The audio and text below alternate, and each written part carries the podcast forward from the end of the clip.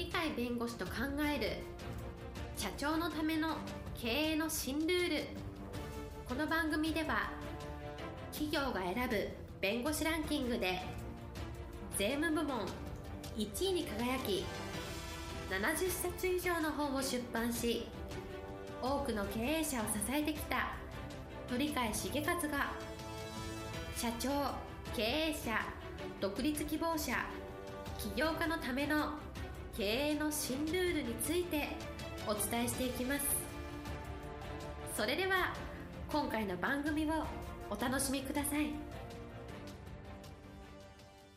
皆さんこんにちは。お元気でしょうか？元気がすべての源です。鳥海です。はいパラリーガルの高瀬です。今日のテーマはですね何回か取り上げたと思いますけどもアマゾンのジェフ・ベソスさんここから学ぶという話です。はい今日のテーマアマゾンのジェフ・ベソスさんに学ぶですけれども。アマゾンがもう成長をずっと続けてるっていうのはもうはっきりしてきて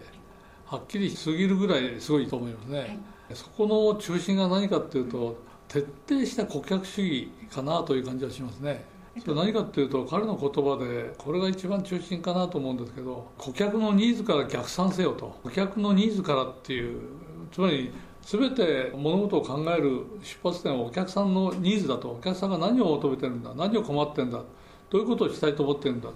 そこから出発をして物事を考えるっていう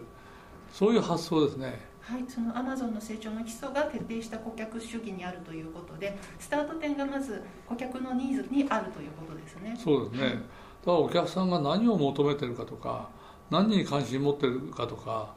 何がしたいのかとか何に困ってるのかとかそういうお客さんの持ってる心の動きですよね。そこに焦点を当ててそこから自分たちはそれに対して求めてるものはここだと関心を持ってたらその関心をもっと深めるようにとか困ってることがあったら困ってることをこうやって困らないようにしようとかそういう形で自分たちの仕事を構築しようとしてますね、はい、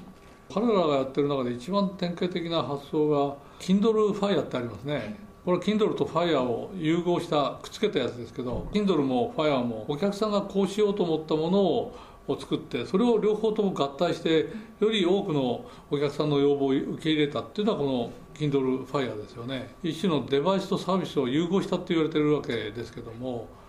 あの本を買えるし音楽も買えるし映画も買えるし見たいテレビが見れるし好きなアプリを買うこともできると。これは本来はみんな本は本屋で買えとか音楽はどっかで聴けとか映画は映画館で見ろとかテレビはちゃんと自宅のテレビを見ろとかですね。アプリ買うんだったらアプリ一つ一つ別々買えっていうのは全部この中に含まれてる。お客さんの本当に求めてるものしたいことを全部一つのところに合わせて提供してるっていう。まさにお客さんのニーズから逆算してしかも複数のニーズがあったら複数のニーズ固めちゃえと一緒にやっちゃえと。これはなかなかできない発想ですよね。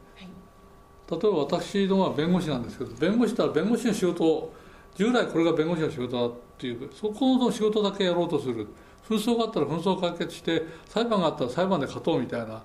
のがあるんですけどこれを他の税理士さんとかコンサルタントとかあるいは他の職業でもいいんです。その人たちと仕事を合体することが実はお客さんのいろんな困ってることをやりたいことにつながるんだってことがあるとそれを合体してやればいいんですけど自分たちはこういう仕事だと思い込んでる人からすると仕事が先なんでお客さんは後なんで自分たちの仕事があるとこの仕事に合うお客さんを置いてっていう形でお客さんに合わせて物事を決められないと商品を開発できないというのがあるんですけどやっぱりこのアマゾンの基本的な発想であるジェフ・ペソスさんの発想だといろんな職業の人が他の他の職業とか自分たちが今持ってるいろんなノウハウが他のノウハウと合体することによってより多くの人たちに支持されるとかそこの発想が実は欠けてるんでそういう意味ではお客さんに焦点を当てるってすごく簡単に言うようですけど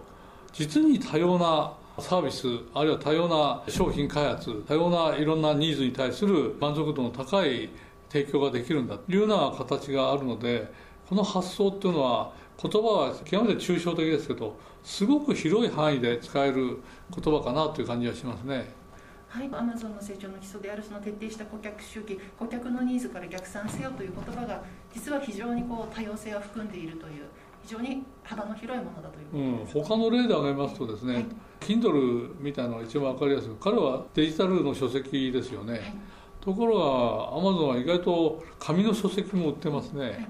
つまり紙の書籍で行くのかデジタルの書籍で行くかっていうんじゃなくてお客さんどちらがいいのかあるいは両方とも求めてるのかそれはお客さん決めんだから勝手にデジタルの書籍だとか紙の書籍だとか言わないで、まあ、両方あっていいんじゃないかっていうそういう発想が強いですよね。そうですねはいこれはねあの僕らの仕事で例えば電子契約とかですね契約も今出てきてるんですけど従来のあの紙ベースの契約もありますよね。うちは紙だから電子契約関係ないっていうふうに弁護士って意外と思いがちなんだけどでもお客さんからするとうちは電子契約がいいよと。いやうちは紙ベースがいいよっていうのはお客さんがどう選ぶかわからないわけで同じ会社でも大企業でもこの部門のやつは紙ベースこの部門のやっぱり電子契約がいいねこれはあり得るんで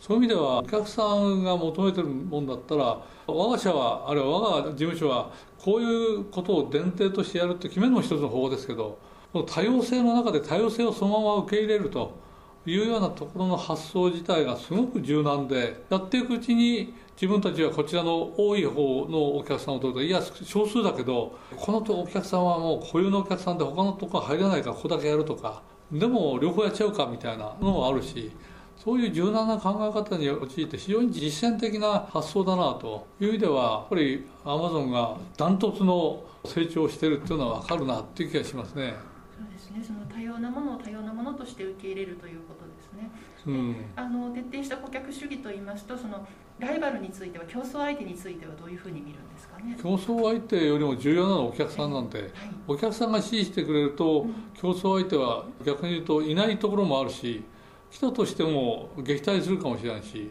結局お客さんがから支持されれば競争相手も怖くないんで。それでは競争相手から入ると競争のところから入っていくって発想だから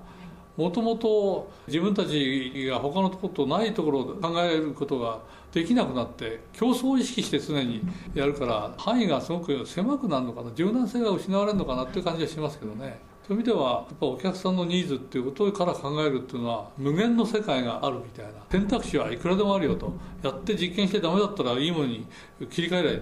選べばいいんだから。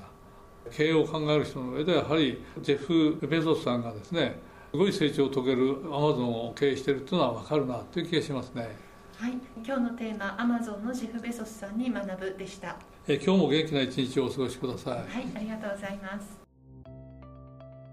本日の番組はいかがでしたか？この番組は毎週月曜日7時に配信いたします。それでは次回の配信を楽しみにお待ちください。